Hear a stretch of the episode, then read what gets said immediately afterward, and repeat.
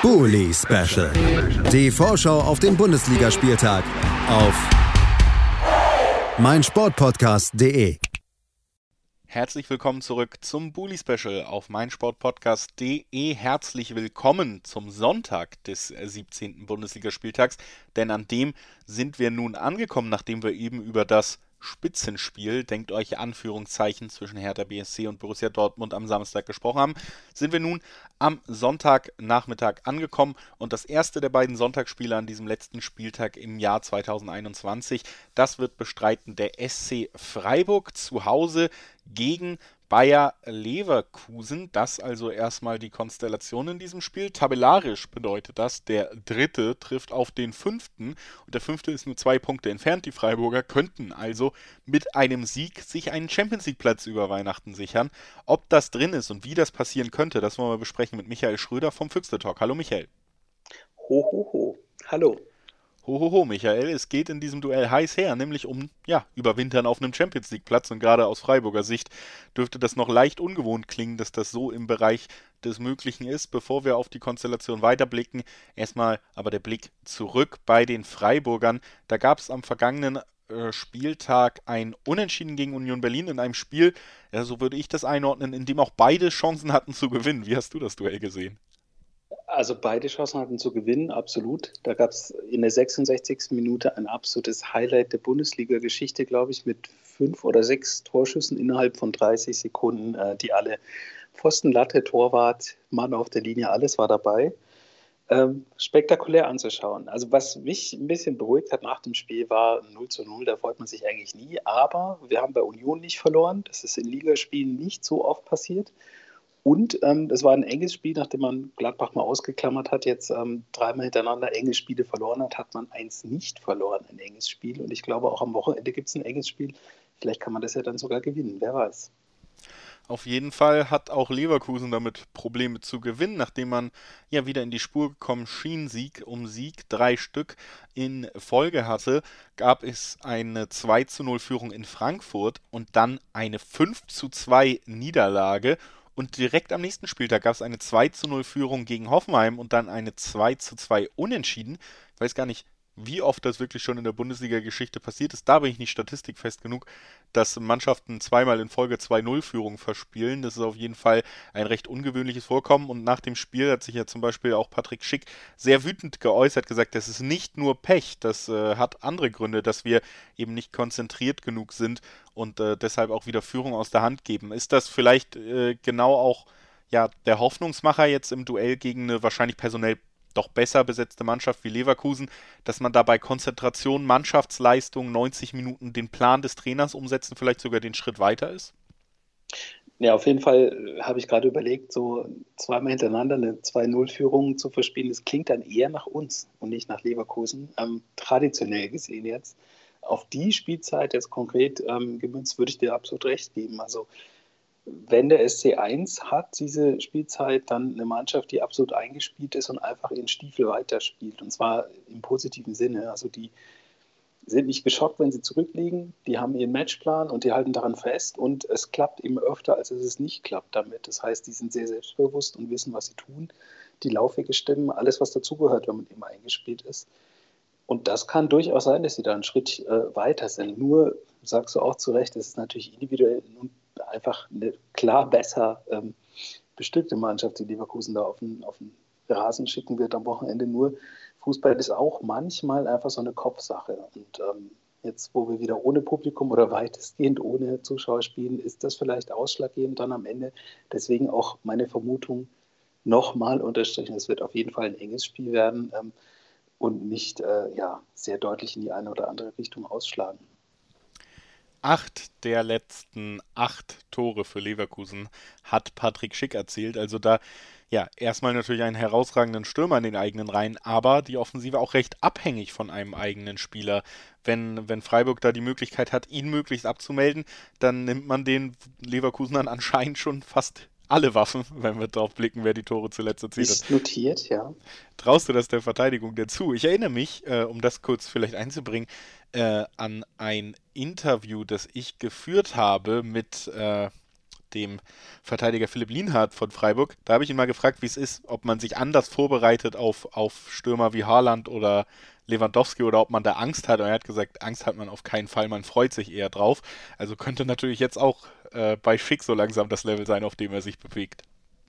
Das glaube ich schon. Also bei ihm muss man tatsächlich sagen, er hat ein überragendes Jahr gespielt. Einfach die EM war jetzt auch nicht so schlecht, was er da hingelegt hat. Ich erinnere da an dieses super Traumtor, gefühlt aus dem eigenen Strafraum.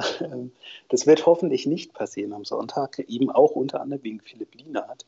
Ähm, wahrscheinlich hast du ihn auch, ihm auch verraten, wie man Tore schießt. Der hat ja jetzt schon vier tatsächlich. Vielleicht kommt da noch ein fünftes dazu. Das ist tatsächlich der Unterschied, glaube ich, zwischen Leverkusen und Freiburg in dieser Spielzeit, dass wir das Tore-Schießen sehr, sehr grob verteilt haben. Also wenn man schaut, wir hatten ein Sechs-Tore-Spiel in Gladbach mit sechs verschiedenen Torschützen, da waren nicht mal die Stürmer dabei. Ähm, der Top-Torschütze hat, glaube ich, vier oder fünf Treffer momentan. Das ist alles über die gesamte Hinrunde hinweg sehr schön verteilt und man ist dann so ein bisschen unberechenbarer, was das angeht. Auf der anderen Seite, wenn jemand halt in seiner Konsequenz regelmäßig trifft, das kommt ja auch nicht von ungefähr. Also so ein, so ein, Spieler haben wir ja auch auf der Bank sitzen ab und zu, er wurde gestern eingewechselt zum Glück mal wieder. Nils Petersen ist wieder fit.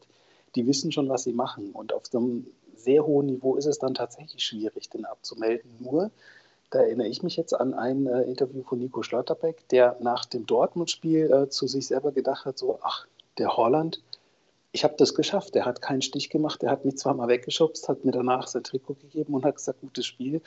Vielleicht bin ich gar nicht so schlecht. Und das ist vielleicht der Trick, dass sie mittlerweile auch wissen, wir sind als Mannschaft zusammengewachsen, aber individuell weiß jeder auch, okay, ich kann das, ich kann das, ich kann das, ich habe mich verbessert. Man muss einfach konzentriert sich nochmal hinstellen, nochmal diese ja, sagen wir mal, 94 Minuten runterspielen und dann einfach gucken, was dabei rauskommt. Ähm, auf jeden Fall schick abmelden, klingt nach einem guten Plan und ist notiert. Und äh, da, wenn wir gerade bei dem Interview sind, hatte ich ihn auch gefragt. Philipp Liedert war ja kurz bei Real Madrid, ähm, ob er es mal geschafft hat, im Training Cristiano Ronaldo den Ball abzunehmen. Er hat gesagt, mehr als einmal. Also da sollte Schick vielleicht ja doch gar nicht so auf dem Level unterwegs sein. Also vielleicht sogar sehr gute Chancen, wenn man da durch die ganz harte Schule bei den Königlichen gegangen ist.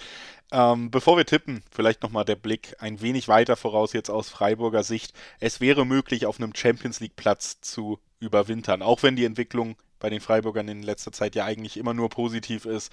Hattest du oder hast du jemals damit gerechnet, dass es vielleicht so kommt, dann jetzt nach 17 Spieltagen Champions League Platz, vielleicht sogar Platz 3 rein rechnerisch möglich? Äh, überhaupt nicht. Also wenn man die Tabelle anschaut ähm, und sagt, ah, wenn es typisch ist, dann wäre es so, ähm, es kann alles sein zwischen Platz 3 und 8. Typisch wäre dann Platz 8. Damit rechnet man und das wäre auch nicht schlecht. Ähm, auf der anderen Seite bin ich da auch bei Christian Streich, der jetzt nach dem Spiel bei Union gesagt hat, ja, das ist gut, dass wir mal wieder nicht verloren haben, aber ich hätte es auch gern gewonnen einfach. Das wären zwei Punkte mehr und wer weiß, wohin es dann geht. Ähm, die Welt geht nicht unter, wenn man als Achter überwintert. Die Welt ist aber ein bisschen schöner für alle, wenn man Dritter bleibt. Ähm, so oder so ist schön, dass es dann gar nicht so lange dauert, bis es weitergeht. Das heißt, der Kopf fängt da gar nicht so an zu rotieren und zu überlegen, was wäre, wenn, ähm, weil es, glaube ich, am 8., 7. oder 8. Januar gleich direkt wieder weitergeht. Ähm, das ist vielleicht ganz gut für die Psyche, dass man sich entweder nicht aufbauen muss oder nicht abhebt.